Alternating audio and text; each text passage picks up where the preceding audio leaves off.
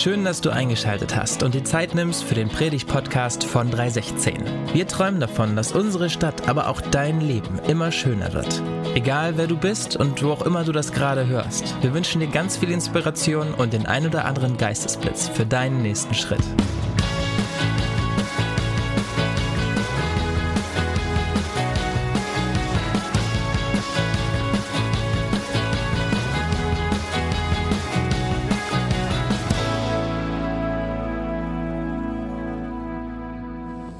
Ich darf den Predigtext einmal für euch vorlesen. Der steht in Johannes 15, 18 bis 16, Vers 3.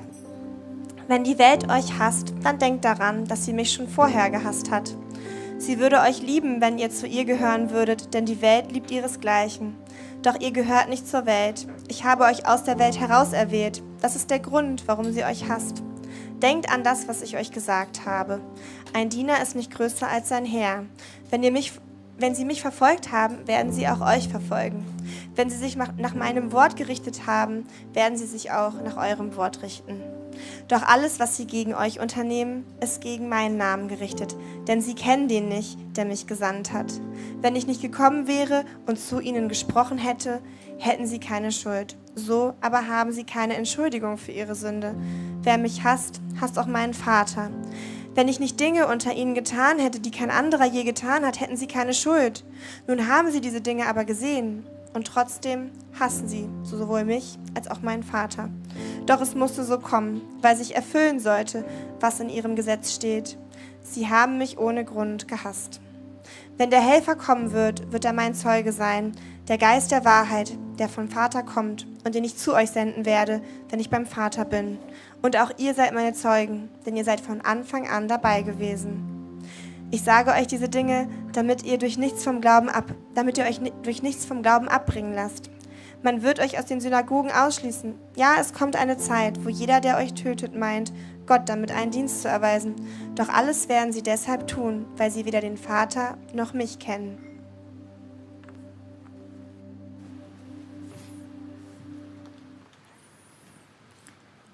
Bevor ich anfange, ich möchte kurz mit uns beten.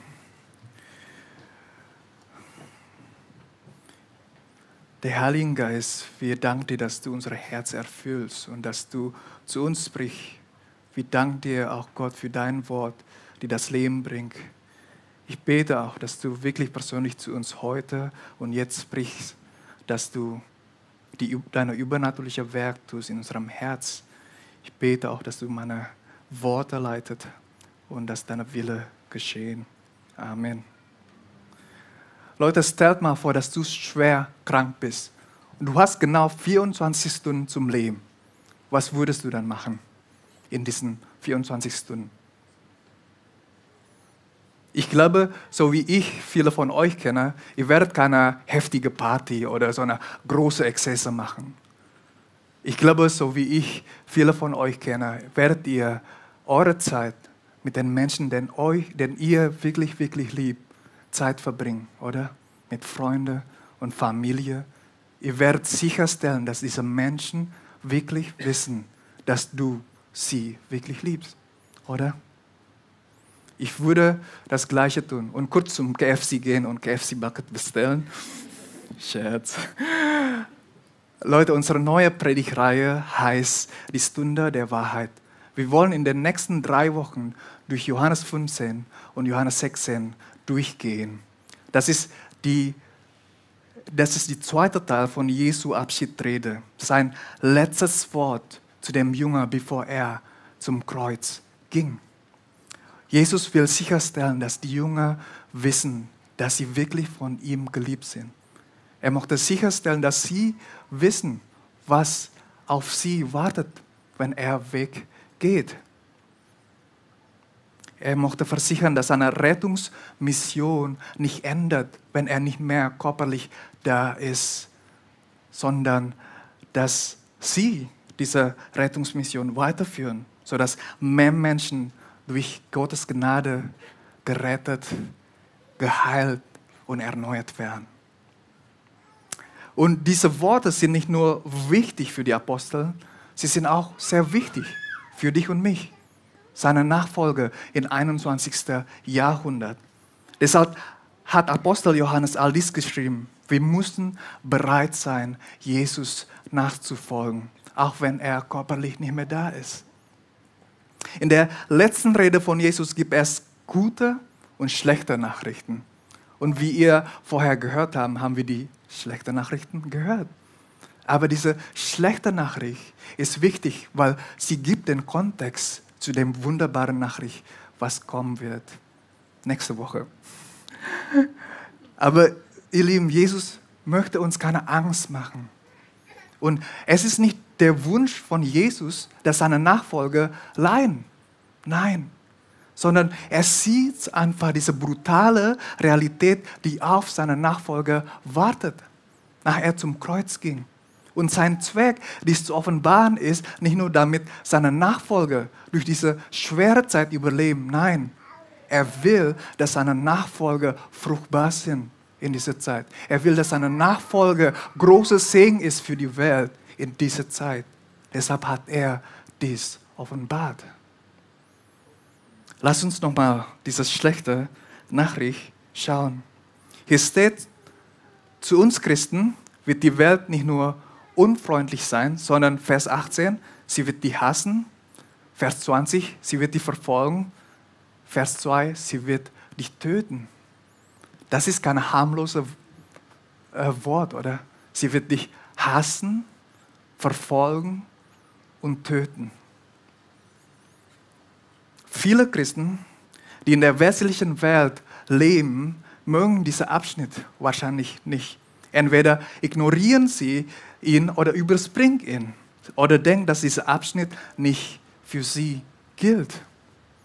Zwölf Jahre bin ich Christ und ich habe nur einmal gehört, wie über diesen Abschnitt gepredigt wird.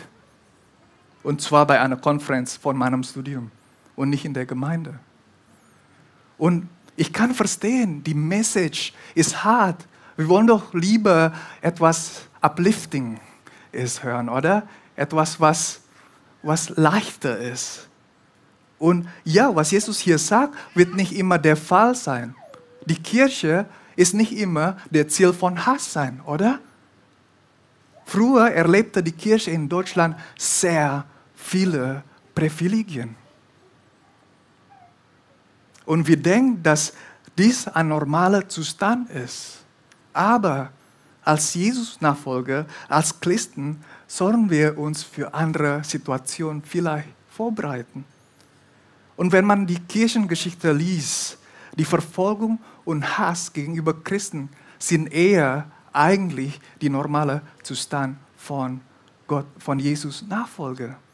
Denk an die an die ersten Christen unter der Verfolgung von Kaiser Nero. Denk an die Reformation. Denk an die Christen heute in islamischen Ländern. Deshalb sagt Jesus hier in Vers 18, wenn die Welt euch hasst, don't be surprised. Wenn die Welt euch hasst, denkt daran, dass sie mich schon vor euch gehasst hat. Und die Christen im westlichen Welt heute, wir erleben doch diesen Wandel, wo Progressivismus, wo expressiver Individualismus immer mehr und mehr Einfluss einnehmen. Und als Christen, wir werden nicht nur als albern, als naiv, als dumm gesehen werden. Es ist ja noch harmlos. Als Christen, wenn wir die öffentliche Diskussion verfolgt oder Debatte, wenn wir die säkularen Podcasten hören, wenn wir oder wenn, wenn ihr die Filme oder Serien schaut, wie wird dann die Christen dargestellt? Als gute Menschen? Als Menschen mit viel Weisheit? Nein. Die westliche Welt sieht uns mehr und mehr als die Böse. Sie sehen, dass unsere Moral, unsere Ethik, unsere exklusive Loyalität zu Jesus ist die Dinge, was die Freiheit bedrängt. Sie sehen, dass dies ein Grund für viele Verletzungen und Leid sind. Aber warum kann die säkulare Welt die Christen nicht verstehen? Warum sehen sie uns als Bedrängnis? Warum können sie uns einfach nicht in Ruhe lassen. Jesus sagt hier, dass der Grund von dem Hass und der Feindlichkeit dieser Welt ist, weil sie Jesus hassen und der Vater nicht kennen. Mehreres Mal in diesem Abschnitt wiederholt er das. Zum Beispiel Vers 21. Doch alles, was sie gegen euch unternehmen ist, ist gegen meinen Namen gerichtet. Denn sie kennen den nicht, der mich gesandt hat. Vielleicht fragt ihr euch, Jesus ist doch liebevoll. Warum hasst die Welt Jesus? Ich glaube, es gibt mehrere Gründe, warum die Welt Jesus hasst. Und wegen der Zeit nehme ich nur zwei, okay? Zwei kleines. Die erste, die Welt hasst die exklusive Lehre von Jesus. Ja, mit dem nächsten Liebe ist schön. Ja, mit dem Feinden zu lieben ist politisch korrekt. Die Arme zu kümmern, es ist politisch korrekt. Aber wenn es um die exklusiven Anspruch von Jesus geht, über das, was Jesus sagt, über wer er ist, das hassen sie. Damals in einer Synagoge, wenn jemand lehrt, wenn, oder wenn ein Rabbi lehrt, am Ende sagt die Älteste von der Synagoge Amen, Amen. Das bedeutet, das ist wahr, was diese Person gerade gelehrt hat. Ja, die Älteste von der Synagoge hat damals die Macht oder Autorität zu beurteilen, ob die Lehre richtig oder falsch ist. Aber wie lehrt Jesus? Wenn er lehrt, er wartet nicht, bis jemand sagt Amen, Amen zu seiner Lehre. Er fängt an mit Amen, Amen, sag ich dir. Amen, Amen, sag ich euch. Es ist eine Aussage, weil er Gottes Sohn ist, weil er Gott selbst ist. Deshalb hat die Welt keine Macht und Autorität zu sagen, ob es wahr oder falsch ist, was er lehrt. Jesus zeigt der Welt, dass seine Wahrheit Transzendenz ist, dass seine Wahrheit übernatürlich ist, dass seine Wahrheit nicht aus dieser Welt kommt und dass seine Wahrheit steht über die Welt. Und deshalb, deshalb, die Welt hat keine Autorität, um zu sagen, ob was er gelehrt hat richtig oder falsch ist. Deshalb rasten immer die Pharisäer aus, wenn Jesus sagt, wer er ist. Ich bin der Manna von Himmel. Ich bin das lebendige Wasser. Ich bin die, Was die Wahrheit, den Weg und das Leben. Und keiner kommt zum Vater außer durch mich. Sie können gar nichts damit anfangen. Die Welt kann nicht glauben, dass es eine transzendente Wahrheit gibt. Sie glauben, es gibt keine Wahrheit, die von außerhalb kommt. Ja, sie wollen nicht, dass eine Wahrheit über ihre Wahrheit steht, sondern die Machthaber dieser Welt, die Elite der Gesellschaft, sie bestimmen die Wahrheit und die anderen sollen ihrer Wahrheit folgen. Aber Jesus folgt dieser Regel nicht. Jesus don't play by the rules. Er ist anders. Ja. Und das ist der zweite Grund, warum die Welt Jesus hasst. Die Welt hasst seine totale Loyalität zum Vater. Jesus kann eigentlich Kompromisse machen, oder? Und wenn Jesus Kompromisse macht, dann wird er von der Welt gefeiert. Aber seine ganze Loyalität ist zum Vater eingerichtet. Er rastet vor dem Tempel aus, weil er sieht, wie Gottes Tempel zum Handelsort missbraucht wird. Er hat die Promilehre damals, die Pharisäer, zurecht gewissen, so scharf, weil sie falsche Lehre verbreiten und das Leben von Menschen, die wirklich nach Gott suchen, richtig hart machen. Jesus steht nicht an der Seite von der Elite. Jesus steht nicht an der Seite der Machthaber. Wo steht Jesus? An der Seite der Sünder, an der Seite der Ausgeschlossenen, der, an der Seite von der Randgruppe. Weil er genau weiß, dass der Vater sie wirklich liebt. So die Welt hasst seine exklusive Lehre und die Welt hasst seine Loyalität zum Vater. Und die Nachfolger von Jesus, sie machen Jesus nah. Oder? Die totale Loyalität von dem Christen ist nicht zu dieser Welt eingerichtet, sondern zu ihrer Retter eingerichtet, der sie aus der Welt heraus erwählt hat, der sie aus der Welt gerettet hat.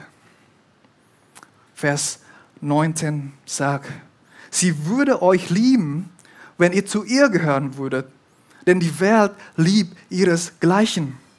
Doch ihr gehört nicht zur Welt. Ich habe euch aus der Welt heraus erwählt. Das ist der Grund, warum sie euch hasst. Und Vers 20, ein Diener ist nicht größer als sein Herr. Wenn sie mich verfolgt haben, dann werden sie euch auch verfolgen.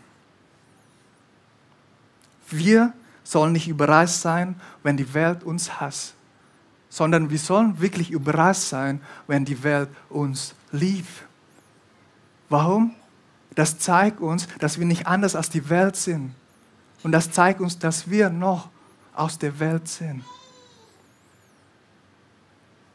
Und lass uns ehrlich sein, Leute.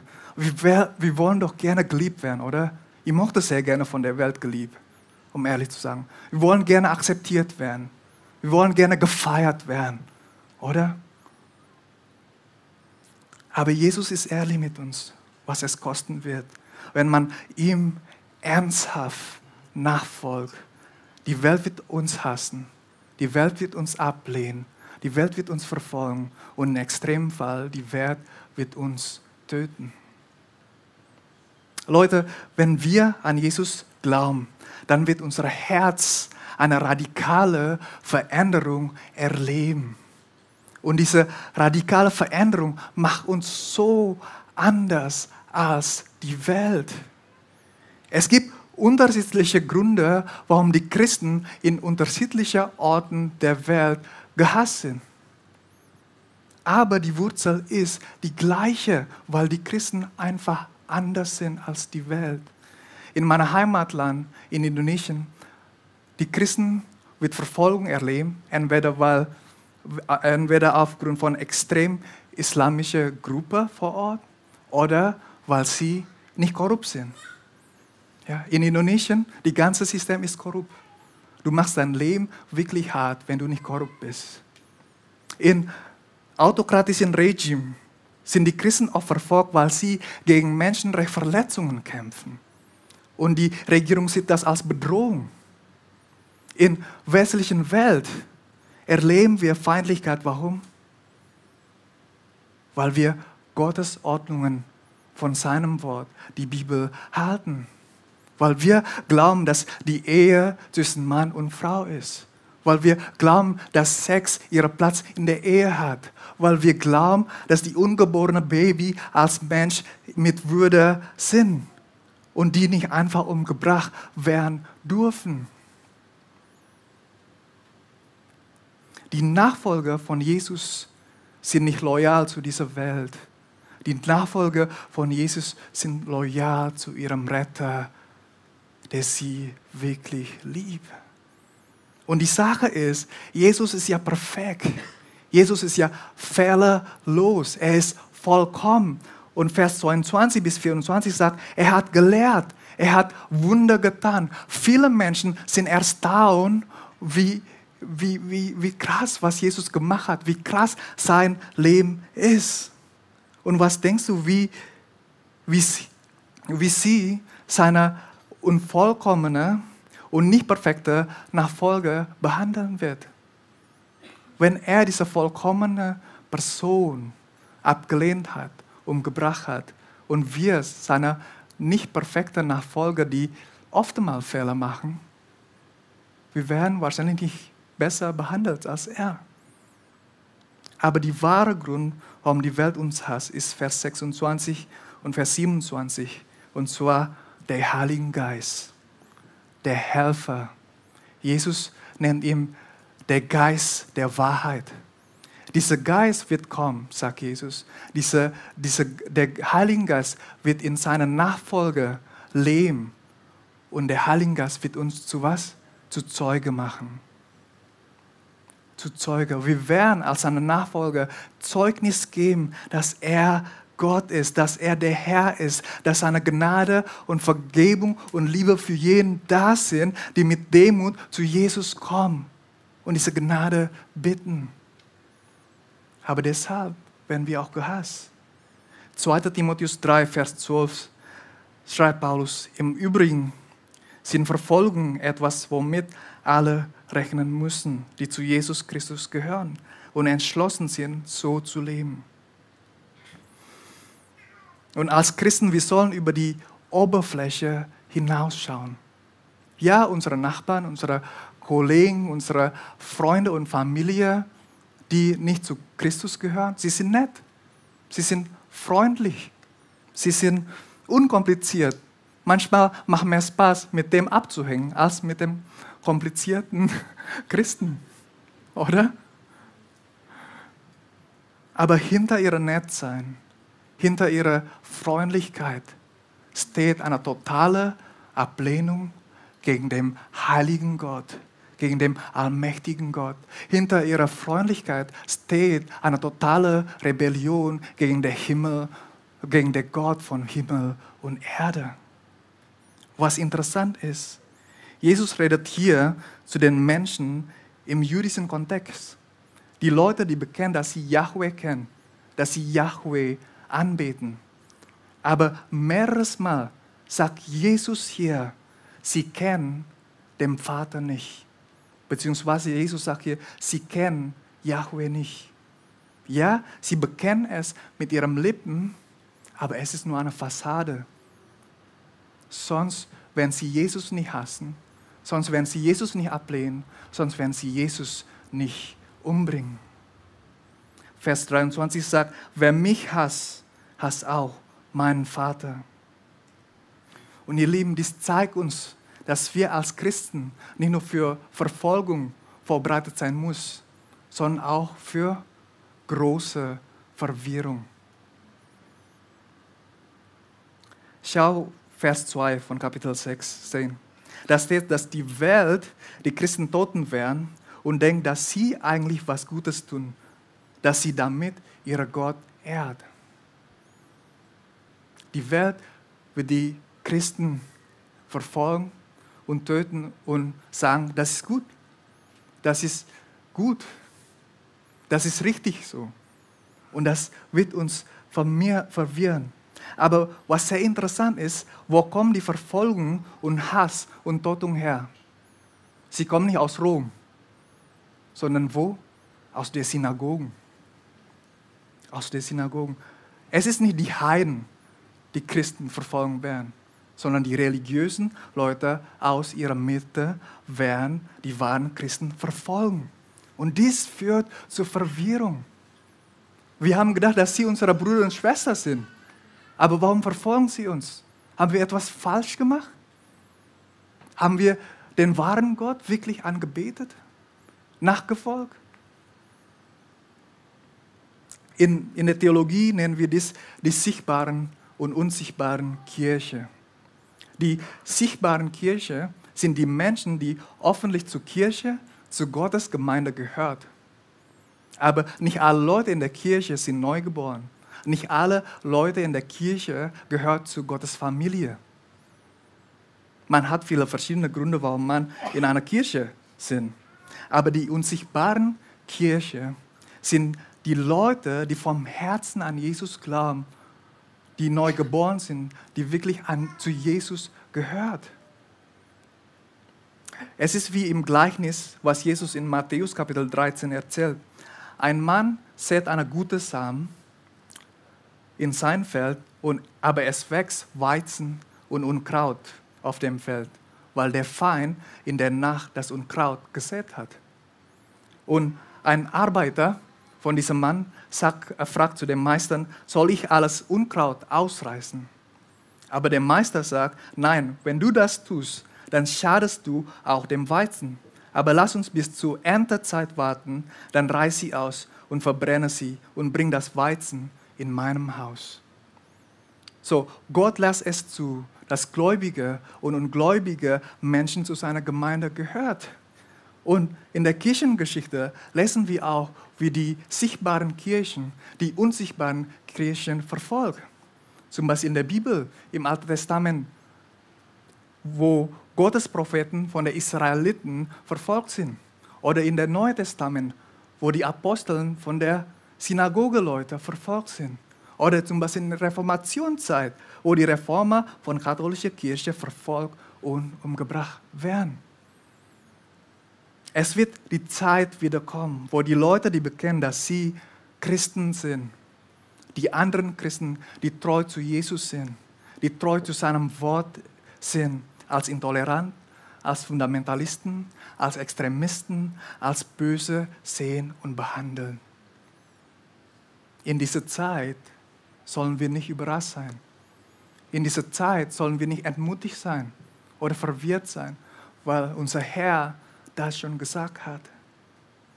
Aber es ist nicht unser Job, sie zu hassen. Es ist nicht unser Job, sie zu beurteilen.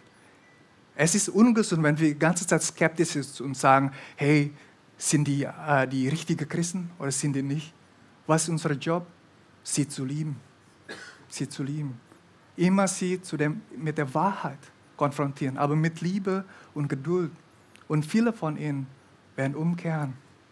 Sie werden zu Jesus gehören. Aber es ist der Job von Gott in der Erntezeit, die Weizen und die Unkraut zu trennen. Und nicht unser Job. Aber Freunde, Jesus, lass uns nicht mit leeren Händen durch diese schwere Zeit gehen. Ja, nächsten, über nächsten Sonntag werden wir reden, wie wir als Christen konkret nicht nur Verfolgung oder Leid überleben können, sondern es ist Gottes Plan, dass wir fruchtbar sind. Es ist Gottes Plan, dass wir sein mächtiges Werk in dieser Zeit tun. Aber das zuerst nächste Woche. Sollte nächste Woche wiederkommen. Aber bevor wir zum Ende kommen, ich möchte kurz sagen, warum es sich wirklich lohnt, Jesus nachzufolgen. Trotz Leid, trotz Verfolgung, trotz Hass und Feindlichkeit. Warum lohnt sich das, Jesus nachzufolgen? Ich glaube, die Antwort ist, weil er Jesus ist. Die Antwort ist, weil er Jesus ist. Habt ihr verstanden? Nein? Vielleicht verwirrt ein paar von euch. Aber ich gebe euch eine kleine Illustration, okay? Ähm, in 1936 King Edward VIII, König von England, er hat seinen Thron verlassen. Er hat seinen Thron abgedankt seine Krone zu seinem Bruder abgegeben. Alle seine Privilegien verlassen. Warum? Weil er in eine Frau verliebt ist. Sie heißt Wally Simpson. Und er will sie unbedingt heiraten. Und weil Wallace Simpson eine sehr skandalöse und kontroverse Figur damals ist, die schon zweimal geschieden wurde, deshalb darf König Edward nicht sie heiraten, sonst verliert er all seine Rechte und seinen Thron. Aber er hat für sie entschieden. Er hat freiwillig entschieden, alle seine Rechte abzugeben. Und es ist so interessant, es gibt so eine Doku davon, kann ihr in YouTube finden, als er von einer Journalistin gefragt wird, warum hast du das gemacht? Warum hast du das entschieden? Und er hat geantwortet, wenn du Wallace kennst, wie ich sie kenne, dann würdest du die gleiche tun.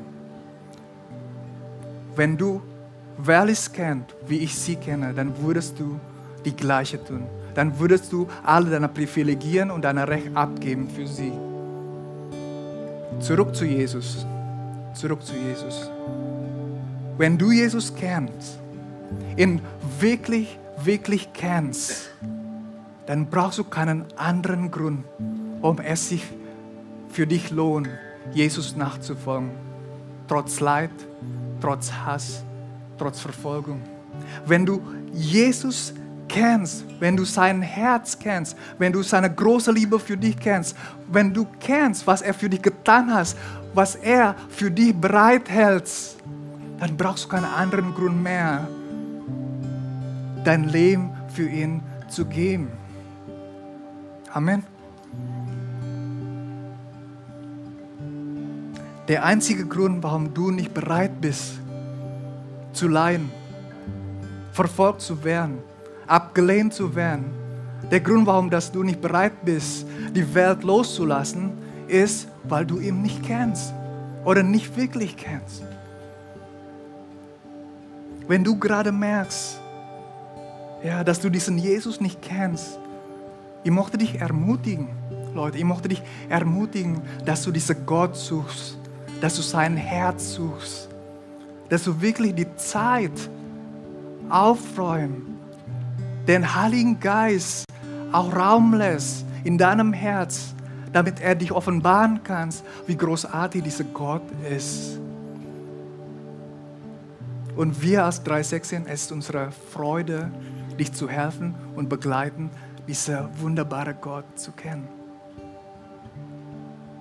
Aber wenn du bereit bist, für ihn zu leiden, aber du hast große Angst, du hast große Sorge, ich möchte eine Sache zu dir sagen. Wie Jesus gesagt hat, der Diener ist nicht größer als sein Meister. Es gibt großen Unterschied zwischen unserer Leid und sein Leid. Weißt du warum? Weil als er für dich gelitten hat, als er deine Schuld getragen hat, als er deine Sünde bezahlt hat, als er ein neues Leben für dich freigekauft hat, er war alleine. Er war alleine. Er wurde verlassen und verraten von ganzen Familien und Freunden, den er wirklich liebt. Er hat gebetet, Gott, warum hast du mich verlassen? Und er hat keine Antwort bekommen.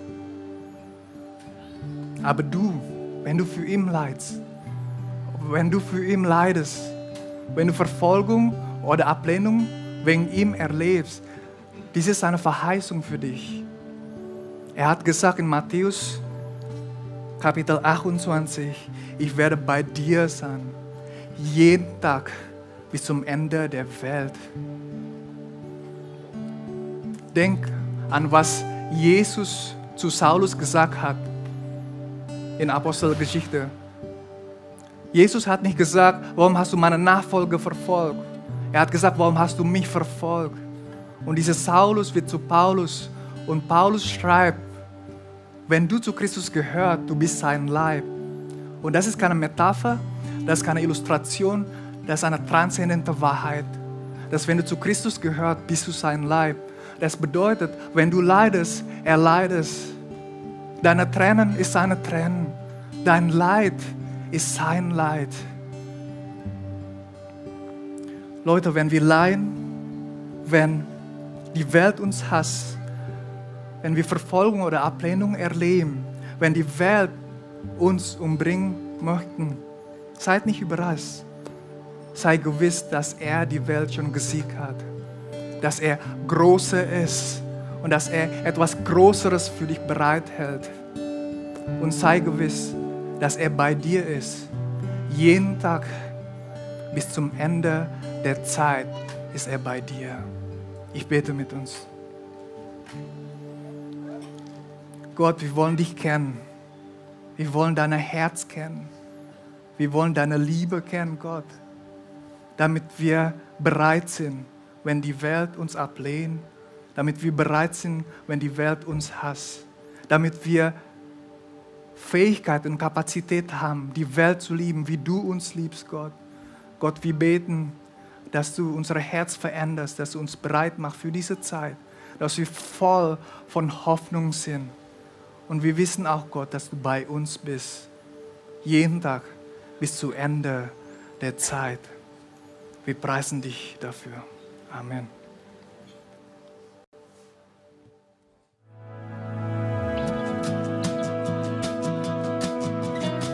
Vielen Dank fürs Zuhören. Für weitere Informationen zu 316 besuche uns doch auf unserer Homepage 316.de. In deinem Namen, in deinen Armen, mit deiner Liebe können wir es schaffen und Hannover schöner machen.